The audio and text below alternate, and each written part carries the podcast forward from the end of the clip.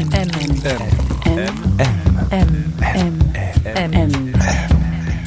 Le goût de M.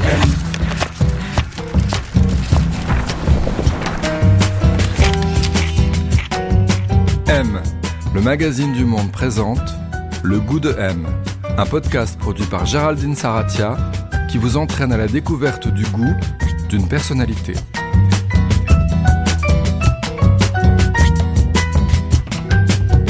Bienvenue dans ce nouvel épisode du Goût de M, le podcast du monde désormais réservé aux abonnés à partir de l'offre intégrale. Cette semaine, je vous emmène chez Chloé Delhomme, elle est écrivain, elle vient de remporter le prix Médicis avec Le cœur synthétique, son 28e livre.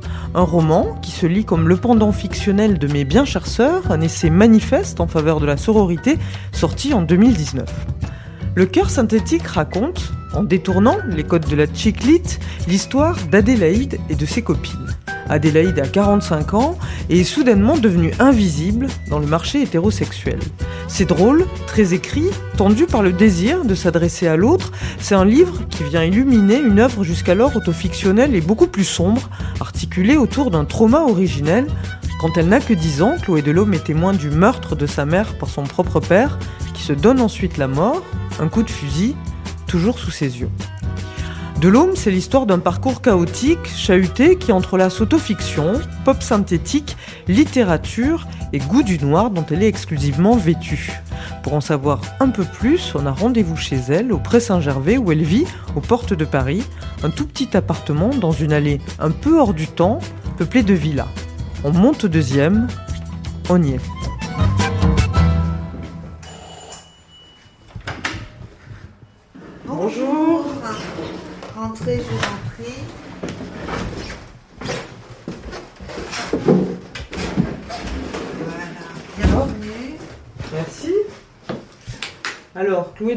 chez vous.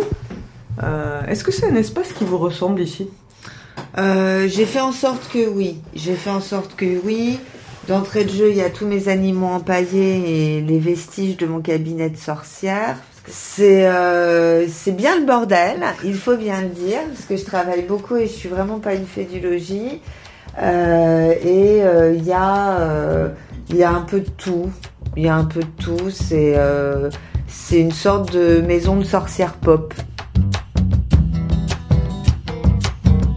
Alors, on s'est assis dans le salon, la petite pièce à vivre à côté de son bureau, face à la fenêtre, et je lui ai demandé quel était le goût de son enfance, celui dans lequel elle avait grandi.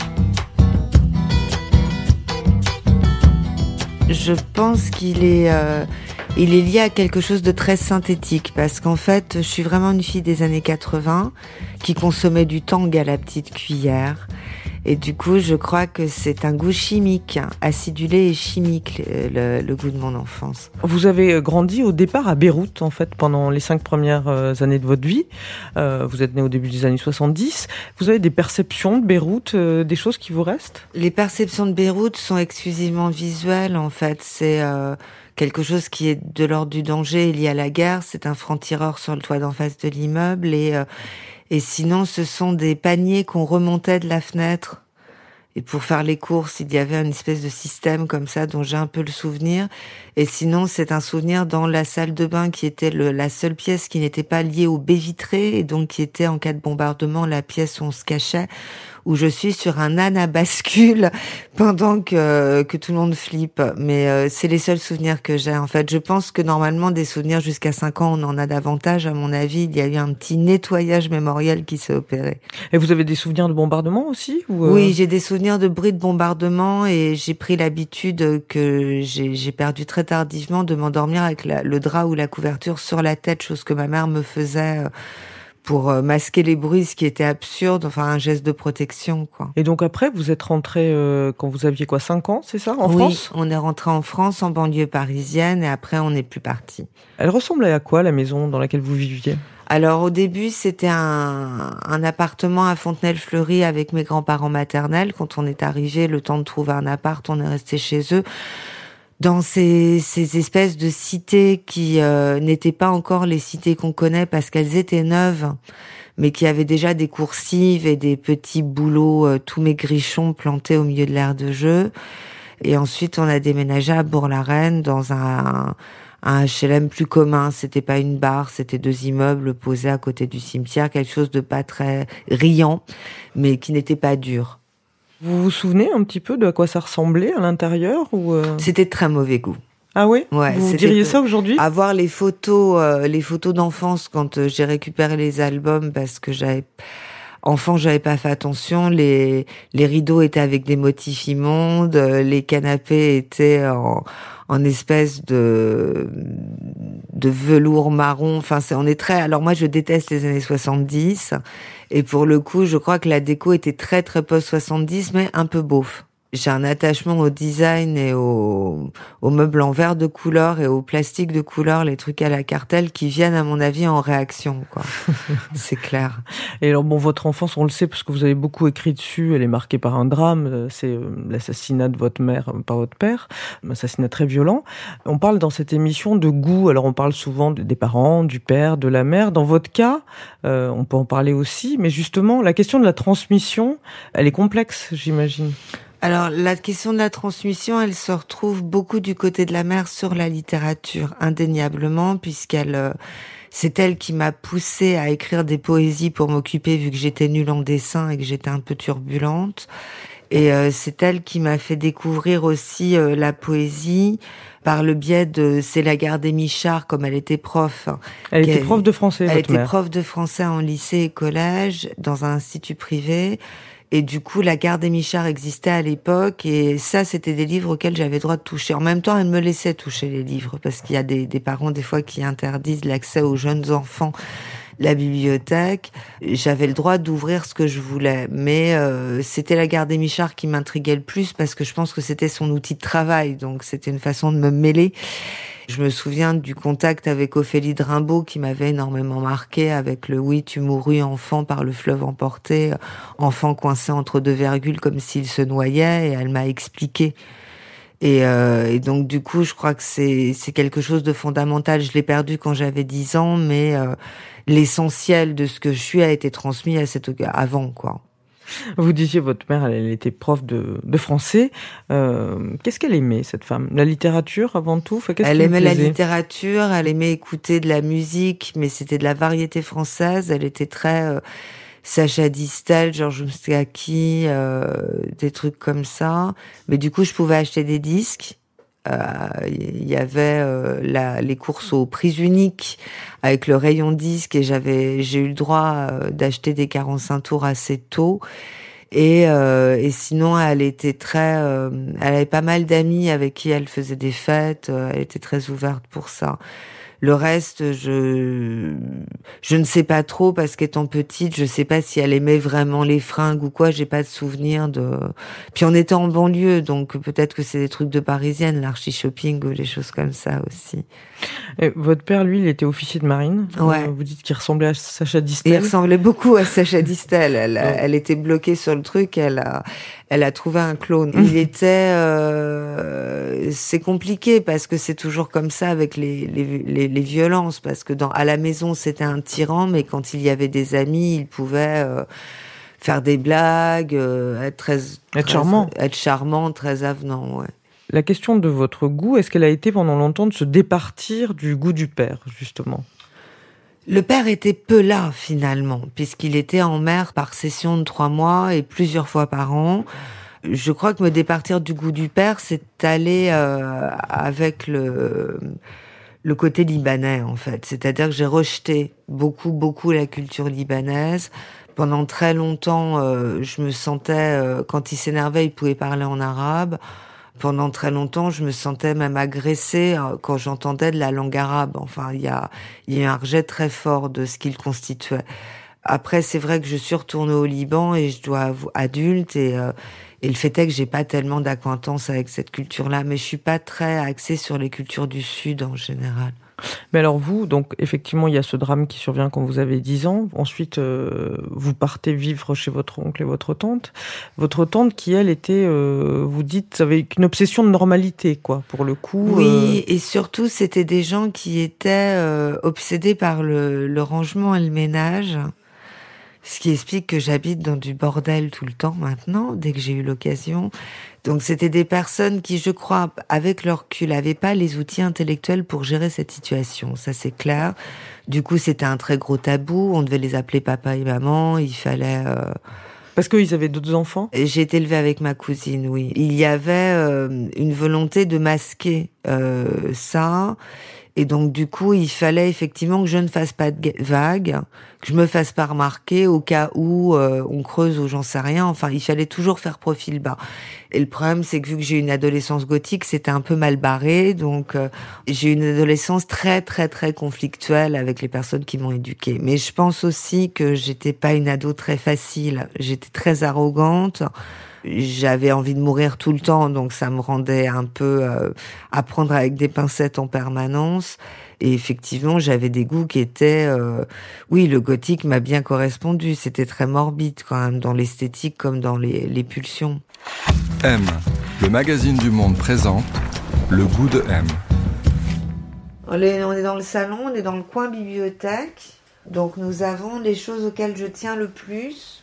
Par exemple, mes revues, les revues euh, des années 90-2000, j'ai les revues, la revue Java, j'ai euh, bah, l'intégrale de Pierre Guyotat qui est mon écrivain préféré.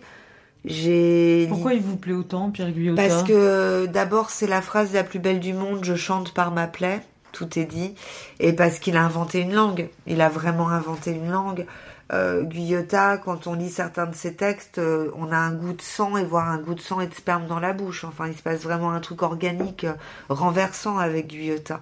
Et puis sinon, il y a euh, des DVD qui traînent. Il y a Podane, qui est clairement mon film préféré. la bibliothèque n'est pas rangée. J'ai aménagé ici en avril dernier et j'ai jamais pris le temps de la ranger. Il y a mon chat qui est en train d'attaquer le micro. Perdition. Perdition, jeune siamoise de 11 semaines qui vient de rentrer dans ma vie.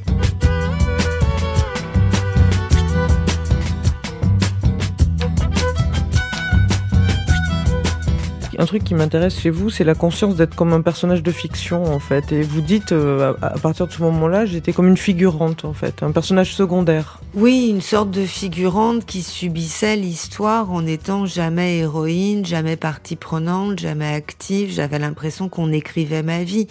Je crois que le, enfin, je suis persuadée, je le sais, le choix de l'autofiction, c'était de l'empowerment, en fait. C'était vraiment de dire, bon, bah, maintenant, ça suffit.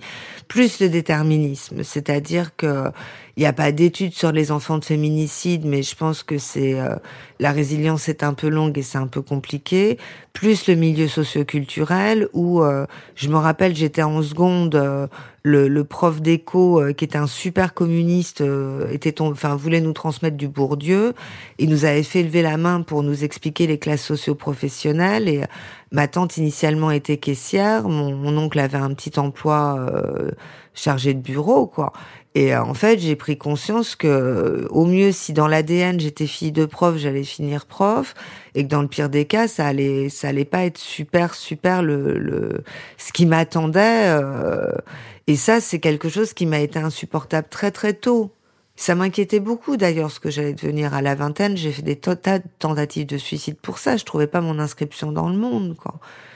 Petite, je faisais avec ma mère des concours de bibliothèque pour euh, pour gagner des dictionnaires. Donc j'avais un rapport à l'écrit qui était développé assez tôt. J'écrivais des poèmes quand j'étais petite. Après, à l'adolescence, je faisais des nouvelles ou des textes courts euh, autour de la mort et du suicide. Et euh, donc du coup, je publiais dans la revue du lycée. En parallèle, j'étais encore, euh, oui, j'ai été euh, de mon fait éduquée chez les catholiques, mais parce que je croyais en Dieu et j'ai demandé à faire du caté. Donc euh, quand j'étais ado, j'allais encore à la paroisse où j'écrivais aussi la prière de merci de la messe rassemblement. Enfin, il y avait un, un côté très actif avec l'écriture. Et après, à la fac, j'ai commencé à publier dans des feuilles de chou de Nanterre. Mais je crois que si on regarde un peu pour les les écrivains qui ne sont pas de façon accidentelle, le rapport à, l'écriture est quand même euh, extrêmement euh, prégnant euh, très tôt, quoi, parce que c'est le mode d'expression qui est, viscéral. Vous avez changé de nom, vous avez pris ce nom aussi en, partie en référence à Boris Vian. Vian, ça a été un auteur qui a été important pour vous? Vian, ça a été capital, ça a été le l'écume des jours a été un, choc énorme. Bah, c'était dans le cadre scolaire, donc je l'ai lu en me disant que je voulais juste participer à, au cours et pas m'ennuyer. Les bouquins qui parlent d'amour, euh, c'est c'est pas mon truc quoi. Les, les grandes histoires. Euh. Et du coup, je l'ai pris un peu à reculons ce texte. J'ai été séduite tout de suite avec les comédons qui rentrent dans la peau et les anguilles qui sortent de, des robinets. Mais c'est surtout que j'ai été touchée, euh, bouleversée par l'histoire soit, mais par la langue. Parce que Vian, il y a un truc très très simple en fait. C'est euh, une efficacité dans la simplicité il y a eu Artaud aussi, c'est pour ça que de l'homme, ça vient de l'Arvélome. Il y a eu Artaud dans un autre genre plus plus ténébreux. et Qu'est-ce qui vous plaisait de Artaud? Artaud, euh, c'était le premier qui parlait de douleurs psychiques. Euh, dans Van Gogh et le suicidé de la société, des choses comme ou même, ça euh, même dans l'ombilique des limbes qui est mon préféré euh, vraiment de poésie donc en fait oui il y avait bon, une langue complètement folle où adolescente on n'est pas préparé quasiment à, à, tomber sur la langue Artaud et puis oui, cette euh, capacité à transmettre ce que c'est que la douleur psychique. Et c'est vrai que j'étais euh, en souffrance énorme quand j'étais jeune. Et du coup, euh, bah c'est comme une rencontre, quoi. On tombe sur quelqu'un qui est capable de, qui a été capable de mettre des mots sur quelque chose d'aussi difficile à exprimer, quoi. Et avec une grande justesse. Et, le, est-ce que le, il y avait une passerelle aussi pour vous entre entre la littérature que vous aimiez et la culture gothique? Il y avait une passerelle dans la mesure où euh, c'était, euh, bon, j'aimais bien les, les, fins de siècle aussi, euh, les Barbet d'Orvilly, les Villiers d'Isle-Adam, tout ça. Il y avait de l'esthétisme un peu dandy avec ce côté 19e, et sinon les gothiques étaient quand même un peu les intellos du lycée, quoi. Donc, euh, on lisait Beckett. C'était une époque où dans les lycées, les, ados étaient encore lookés. Donc j'avais euh, tous n'avaient pas les cheveux crépés, nous étions peu nombreux, mais il y avait ce qu'on appelait les psychobilly, il y avait euh, il y avait, avec les crêpeurs. voilà, avec les crêpeurs, c'est les, les dogs coquets et le, le petit blouson doublé écossais. Fin 80, début 90, on a encore ce, c'est les ados sont pas tous avec les mêmes tennis et des sweats à capuche, quoi. Après, il est évident que, à cause du look, surtout qu'à un moment donné, j'ai viré un peu ce qu'ils appelaient féerie, donc avec des faux culs et des robes qui traînent par terre. Post-victorien, quoi enfin avec des, des robes en, en, pâte de velours complètement cheap, mais bon, euh, c'était pas du Vivienne Westwood. Du coup, il y a des livres vers lesquels je suis allée euh, à cause de la culture gothique. Euh, Anne Rice, c'était pas du tout ma cam, mais euh, j'ai lu Anne Rice parce que tous les gothiques lisaient Anne Rice et qu'il fallait se tenir au courant. Donc il y, avait une porosité entre les deux, bien sûr. Et les fringues, c'était important pour vous cette Les fringues, c'était capital, mais c'était capital dans euh, dans le, le look euh, effectivement très. Euh, mais mon, mon gros drame était d'avoir d'être arrivé trop tard par rapport à l'explosion 80 esthétique. C'est vrai que j'aurais adoré avoir 22 ans en 81 pour les nouveaux romantiques et les jeunes gens modernes pouvoir être la copine d'Elie Jacquenot et d'aller au palace me trémousser avec des, des robes de créateurs de l'époque. Qu'est-ce qui vous plaisait dans cette, cette idée des jeunes gens modernes, justement? Chez les jeunes gens modernes, j'aime beaucoup le côté désabusé déjà. Et musicalement, c'est tout ce que j'aime. On est vraiment sur de la synthé pop minimale. Les textes sont quand même souvent extrêmement bien tournés avec souvent de l'humour noir euh, très sombre et crissant. Je pense à Elisa Point, puis il y a un côté, euh, oui, acidulé pop que je trouve assez euh, assez super. Euh, c'est les débuts de Dao, les clips de l'époque, même pour les clips où on est milieu 85-86, c'est vraiment là un peu du n'importe quoi absolu qui sort en 45 tours. Et, et j'adore cette esthétique-là, très très colorée, graphique. Enfin, c'est mon truc, quoi. Ça, ça me parle. Et où est-ce que vous vous habilliez à l'époque? Vous alliez aux puces euh, Ouais, à l'époque c'était les puces de Saint-Ouen et sinon je crois que Gronf existait déjà au Hall. Donc de toute façon les week-ends se passent euh, sur le parvis de Beaubourg où il y a encore des punks. Ah ouais? Ouais, il y a encore des punks et on se fait draguer par les punks. On parlait tout à l'heure de un petit peu de, de, littérature, on citait Vian, Artaud. Il y a un autre texte que vous lisez quand vous avez 15 ans, je crois, euh, qui est le Scum Manifesto de Valérie Solanas, euh, et qui est un texte qui va être très marquant pour vous. Oui, Solanas, quand je l'ai découvert, j'ai eu la sensation que j'avais affaire à une grande sœur. Je l'ai pris à l'archi premier degré. Et, euh, et ça m'a fait un bien fou. Le Scum Manifesto, c'est un texte à charge qui propose de réduire les hommes en pièces dans tous les sens du terme. Euh, Solanas, qui avait fait des études de, de, elle est passée par la biologie où elle a un peu mal digéré l'affaire. Elle commence en expliquant que le, le mal est une, une sorte d'avorton dégénéré, je cite. Elle dit que très bientôt on pourra se reproduire et reproduire que des femmes et se passer des hommes. Et après, c'est un texte qui est à charge pour déconstruire ce qu'aujourd'hui on appelle la masculinité toxique, en fait. Alors évidemment, c'est un le texte misandre par excellence, et ça a été capital pour moi d'entendre cette voix. C'est un texte très important, et Solanas a une vie euh, très euh, Très, parcourue par la violence, elle a été euh, abusée, elle, elle s'est prostituée, elle, euh, elle avait vraiment pas d'argent, elle était vraiment en marge. Et scum, ça veut dire la racaille en fait. Et pour elle, le scum manifesto, c'est le le manifeste de des parias du système et euh, dont font partie les femmes fortes en fait. Là, vous parlez de, de Solanas, du coup, ça fait écho. Vous dites, euh, elle s'est prostituée, c'est une expérience que vous avez faite, oui, vous aussi. Et euh, quand vous en parlez ou quand vous écrivez dessus, euh, vous dites que c'est euh, c'était une réponse à l'aliénation, enfin, et que c'était l'activité la moins aliénante que vous puissiez faire euh, à cette époque. Oui, moi, j'ai toujours considéré que l'aliénation mentale, le, le fait de louer son, son cerveau X heures par, euh, par euh, jour euh, pour une entreprise était problématique pour moi parce que je suis pas adaptée au monde du travail pour ces histoires d'horaire aussi parce que j'ai un, un rapport à la hiérarchie qui est assez problématique. Je Là, pour le coup, j'ai toujours 15 ans. Je, ne supporte pas qu'on me donne des ordres, en fait. Et, euh, et les expériences que j'ai eues dans le travail étudiant se soldaient toujours par un pétage de plomb où je foutais en l'air tout ce qu'il y avait sur le bureau du chef. Ça m'est même arrivé de gifler un supérieur hiérarchique. Enfin, j'étais pas médicamentée à l'époque, alors je tenais mal mes nerfs. À 24, 23, je sais plus par là. Euh, euh, je, je, me suis dit voilà, je venais de faire la caisse à Carrefour où j'ai été virée parce que j'avais trop d'erreurs de caisse. Donc, euh, se dire qu'on est inadapté au point de se faire virer de la caisse de Carrefour à mi-temps, c'est un peu un peu dur. Et je me suis dit bon bah que les choses soient claires. Moi, j'en peux plus. D'abord, la caisse c'était épuisant, donc j'ai l'impression que je louais le corps aussi. Enfin, c'était le cas. Et pour moi, la prostitution est un travail. Donc euh, j'ai euh, j'ai pris la décision de de louer le corps plutôt que d'avoir l'esprit parasité par des, des, conneries toute la journée. Moi, j'ai jamais michetonné, c'est-à-dire que j'avais mes horaires de bureau, j'ai jamais fait en sorte qu'un client tombe amoureux de moi, j'ai jamais fait d'heures supplémentaires. Je faisais la prestation contre de l'argent dans un cadre qui, à l'époque, était en bar.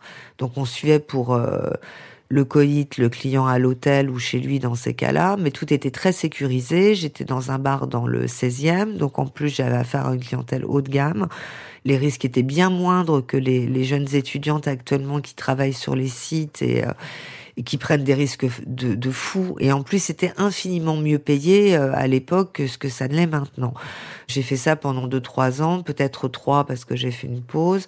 Le seul souvenir euh, un peu glacial que j'en garde, c'est une fois où j'ai pas été vigilante. Le client a repris à l'hôtel les sous dans mon sac à main pendant que je me douchais.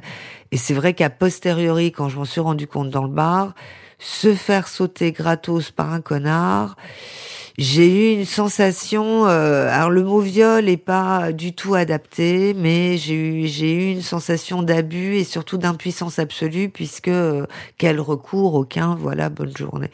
Du coup, j'ai cessé et puis j'ai eu la chance d'être publiée à ce moment-là. Vers 25-26 ans, vous publiez vos premiers textes. Ouais. Euh, à l'époque, vous êtes aussi marié avec euh, Mehdi Balech Kassem, oui. qui est lui un intellectuel assez en vogue aussi à cette époque-là. Oui. Enfin, vous êtes un, un jeune couple d'intellectuels dont on parle à cette époque, je rappelle très bien.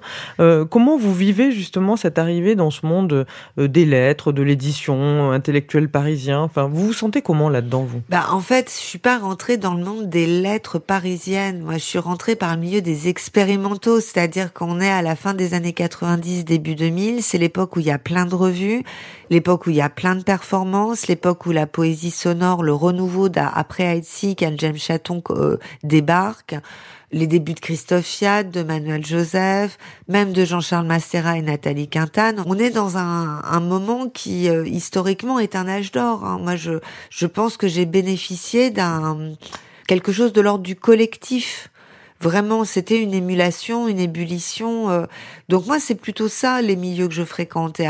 Le milieu parisien à proprement parler, la vérité, c'est que je n'y confronte jamais le côté dîner en ville, euh, anecdote euh, d'écrivain mort avec Saïd Rolatique, l'héritage 17e des salons.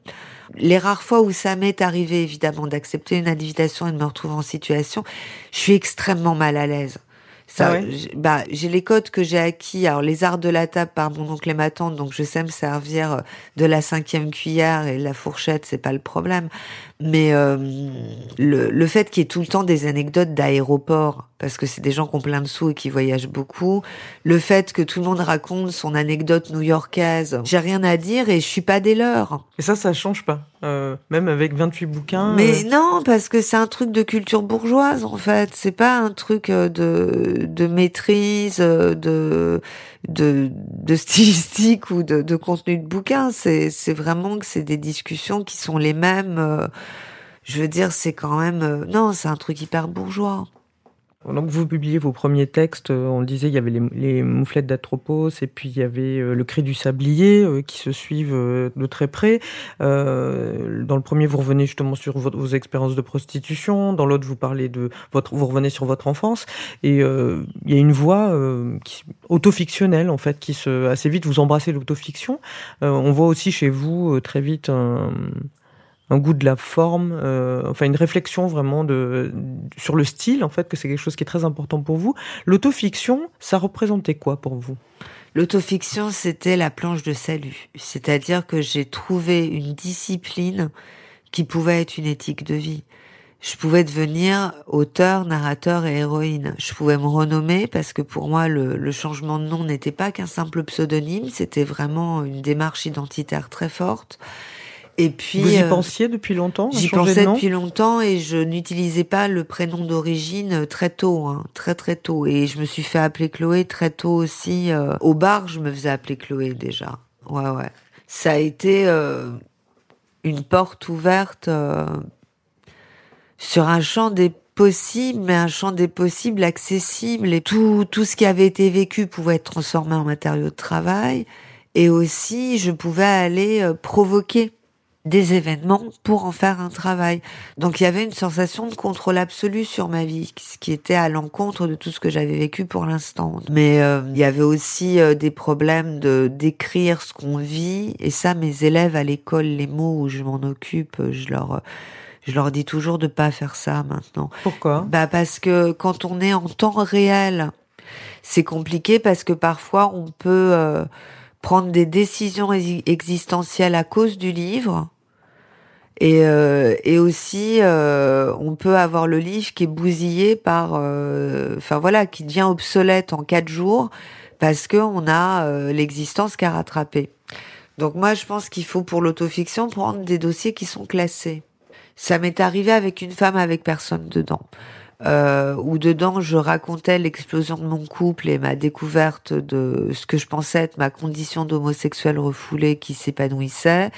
Et en fait, je me suis rendu compte au terme de l'histoire d'amour avec cette fille que qu'en fait non, bah pour mon plus grand malheur, je crois que je suis profondément hétéro et que c'était euh, une rencontre particulière, mais que ma sexualité n'est pas une sexualité de lesbienne, ce qui ne m'arrange pas du tout, mais on peut pas aller contre. Et, euh, et du coup, pour le bouquin, j'avais un plan, j'avais des choses, j'avais des textes et euh, et tout ça, c'est voilà, c'est compliqué. On met en danger l'écriture et on peut mettre en danger la vie aussi. Donc, je pense que oui, c'est mieux quand c'est derrière. Vous disiez, euh, je suis profondément hétéro et, ça me, ça m'arrange pas euh, parce que euh, aujourd'hui, quand on est féministe euh, profondément comme vous l'êtes, je crois, et qu'on a analysé les mécanismes du patriarcat et de, de, de la domination. C'est compliqué, du coup, d'être hétérosexuel? C'est difficile d'avoir, euh, de prendre l'homme comme objet de désir quand on est, comme moi, à frôler la misandrie. C'est très très difficile. Euh, ça veut dire qu'il faut trouver des partenaires qui sont euh, hors des clous ou qui transcendent tout ça, ce qui est pas très simple non plus. Non, c'est compliqué, c'est compliqué parce que c'est presque, presque parfois antinomique. Le cœur synthétique, c'est votre, c'est votre dernier roman. Vous avez eu le prix Médicis. Euh, c'est un livre qui est étonnant aussi, dans, enfin pas étonnant, mais qui qui change en tout cas beaucoup dans, dans, dans, ce que vous avez fait, qui est un peu, moi je le vois aussi comme un roman qui est presque dans la continuité de mes bien chères sœurs, en fait, comme la, le, pendant un peu romanesque de mes bien chères sœurs. Et c'est un objet pop, avec de l'humour, avec une, avec une histoire qui, qui tranche complètement. On n'est plus du tout dans l'autofiction, on est dans le plaisir de la narration. C'est l'histoire de Adélaïde qui, effectivement, a 45 ou 46 ans, qui vit une, une expérience qui est celle de, d'être exclue du marché à la bonne meuf, comme dit Virginie Despentes, et d'être devenue invisible oui, c'est vraiment le problème de la femme de plus de 45 ans. C'est-à-dire que ce, ce livre-là, au début, je l'ai, euh, je l'ai amorcé en autofiction, et je me suis rendu compte que d'une part, j'allais pas pouvoir grossir le curseur comme je pouvais le faire avec un personnage qui pouvait se taper encore plus d'humiliation que moi. Mais euh, ça allait être rude aussi.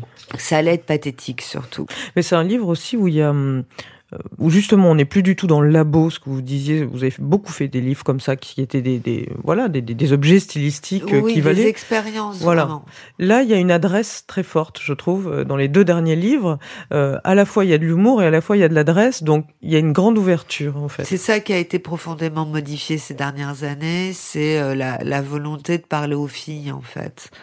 Autant l'autofiction a été ma planche de salut personnelle, autant je pense que la sororité est vraiment la piste, euh, la piste efficace qu'il faut qu'il faut mettre à, fond. C'est-à-dire que évidemment, il y aura toujours des femmes qui euh, appliquent euh, le système patriarcal en matriarcat, qui considèrent qu'on se débrouille parce qu'elles ont morflé pour en arriver là et que chacune doit se débrouiller, qui tendront pas la main. Mais je pense qu'avec les nouvelles générations, on est quand même, c'est une révolution des mœurs, la quatrième vague, et on, est euh, dans une modification profonde de tout ça. On voit bien que le dragon agonise, mais euh, la queue du dragon, elle fait mal quand elle tombe. Et puis, même là dernièrement, on le voit, suite au MeToo inceste et au MeToo gay, il y a eu sur les réseaux sociaux, je pense à Twitter particulièrement et Instagram, le hashtag comment fait-on pour que les hommes cessent de violer? Euh, nous avons été censurés, enfin on a tout été banni pendant 12 heures, et euh, sur Instagram c'est la même chose. C'est quelque chose qui est de l'ordre de l'inaudible en face. Et je pense qu'il y a, y a encore beaucoup de travail, quoi. Il y a beaucoup de travail. Mais on lâche pas l'affaire, on est de plus en plus nombreuses. Je crois qu'il y a surtout aussi euh, le fait que les femmes invisibilisées. Enfin, pour moi, je crois pas à l'histoire des femmes puissantes. Enfin, le, le ah, cette quoi, cette mythologie, cette euh, ce côté euh, donnons des icônes, donnons des exemples à suivre de femmes qui ont des CV incroyables. Moi, je pense que je me mets à la place de la, la femme moyenne qui a deux gosses, qui est en train d'étendre le linge pendant qu'elle écoute la radio et qu'entend ça. Je pense que ça, ça lui fout le bourdon et elle se sent toute pourrie. C'est pas des outils d'empowerment. En plus, j'ai jamais été tellement pour les modèles. Je pense que c'est vraiment les héroïnes du quotidien, la quatrième vague. Et euh, la sororité, du coup, va aussi de pair avec ça, une réunion d'héroïnes du quotidien. Le goût de M. Là, on est devant mon bureau. Je passe ma vie, mais quand je dis ma vie, c'est du lever au coucher. Je suis exclusivement à mon poste de travail. Le bureau en lui-même est un grand bureau en verre et acier euh, euh, de Stark euh, vers Anis que je m'étais acheté quand j'avais eu les sous du prix décembre en 2001 et depuis il ne m'a pas quitté. Il y a euh, une installe d'un artiste contemporain dont le nom m'échappe où il y a écrit Je ne regrette rien parce que la nostalgie est la chose la plus dangereuse de la Terre. Et il y a une photo de ma meilleure amie et moi quand on était petite, enfin petite quand on, je sais pas, il y a 15 ans. Il y a des cartes postales euh, rigolotes avec écrit qui viole un œuf, viole un bœuf. Ça m'est arrivé de partir à la Médicis, à la Villa Médicis ou en, en résidence d'écriture.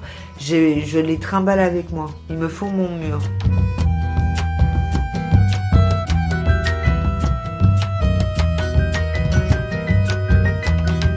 Alors on est chez vous là, Chloé Delhomme.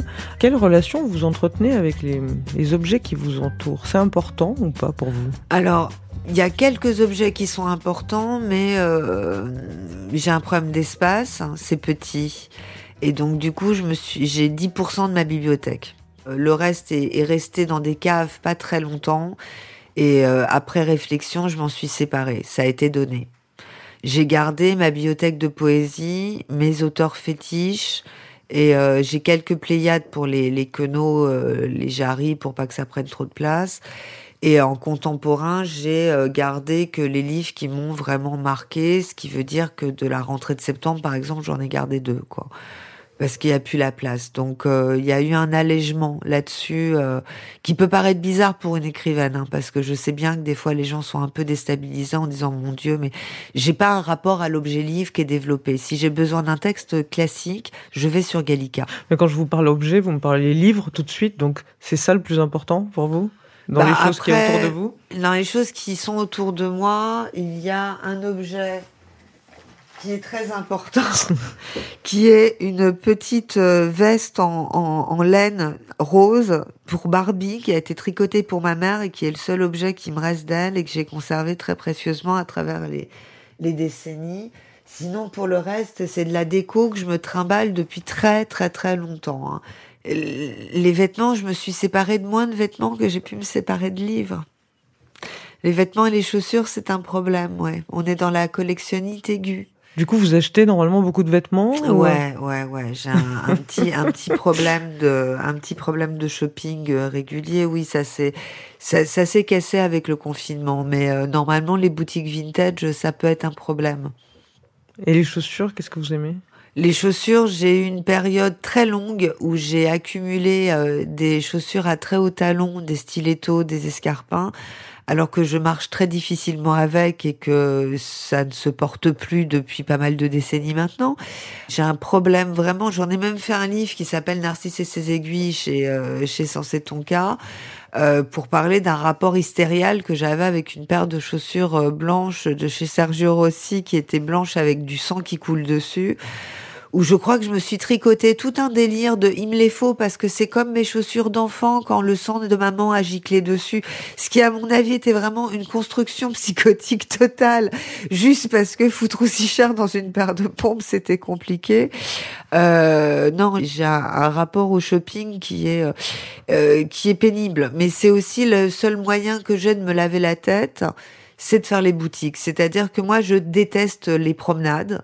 Je déteste les parcs, je hais la campagne, je suis allergique à la chlorophylle, ça me déprime en trois secondes. Le, le côté aller prendre un bon bol d'air en Bretagne, euh, j'ai envie de me pendre, mais tout de suite. Donc les, les copains sont un peu désespérés avec leur jolie maison à droite et à gauche où je refuse absolument de me rendre. Et, euh, et quand je suis bloquée ou quand ça va pas bien, alors ça veut pas dire que j'achète, mais effectivement, je, je vais faire les vitrines. Et, euh, et c'est un truc euh, qui est important. Euh, Au cours de votre vie, vous diriez que vos goûts, ils ont, ils ont beaucoup évolué ou vous pensez que vous aimez un peu toujours la même chose? Ah non, moi je suis dans du formol.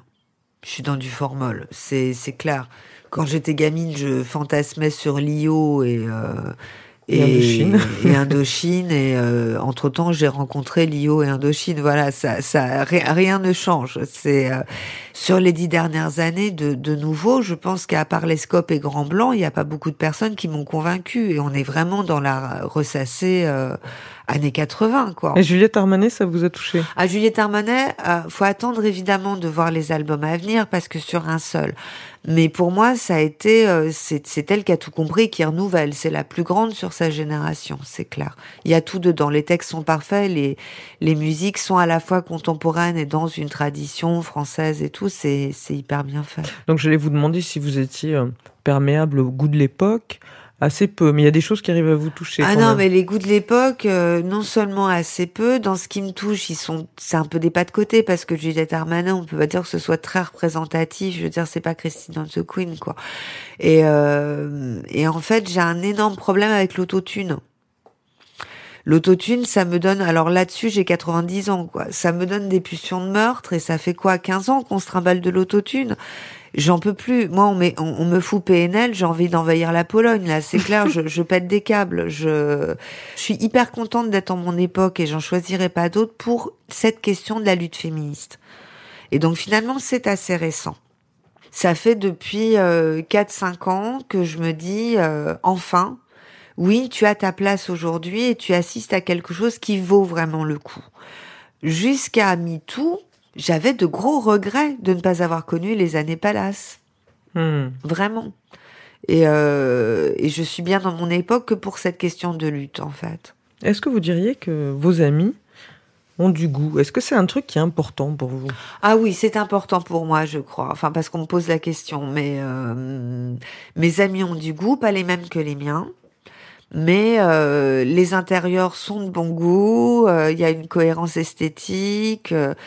Ils s'habillent plutôt plutôt bien et en général ils sont assez originaux. Je pense à Paco Thielman par exemple, qui est un une créature, Paco, mais est avec des vestons. C'est un roux avec les cheveux longs et de la barbe. Et euh, il, quand je l'ai connu, il avait une montre à gousset. Quand je l'ai connu en 98. Enfin voilà, j'aime bien les personnes qui euh, qui vont jusqu'au bout de ce qu'elles ont, voilà, de leurs envies, de leur. Et donc du coup, c'est vrai que je suis très sensible aux aux tenues un peu originales et poussives et euh, à l'esthétique. À l'esthétique en général, oui, oui. oui, Est-ce que vous êtes déjà, ou est-ce que vous pourriez être amoureuse de quelqu'un dont vous n'aimez pas le goût?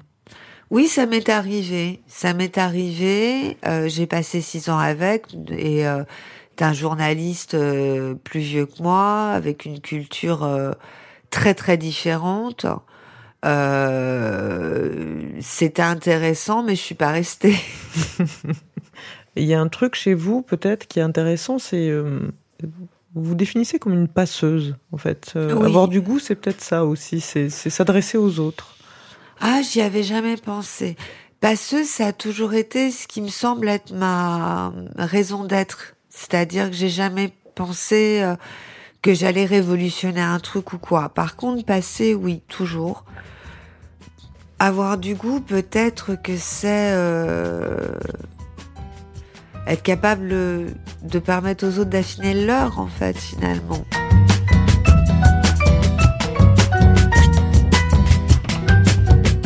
C'est la fin de cet épisode. Il a été réalisé par Sullivan Clabot, préparé avec l'aide de Diane Lizarelli et produit par Genre Idéal pour M, le magazine du monde. Si vous aimez le goût de M, n'hésitez pas à nous écrire sur les réseaux sociaux de M le Monde. On se retrouve très bientôt avec un autre invité, un autre goût. Le goût de M.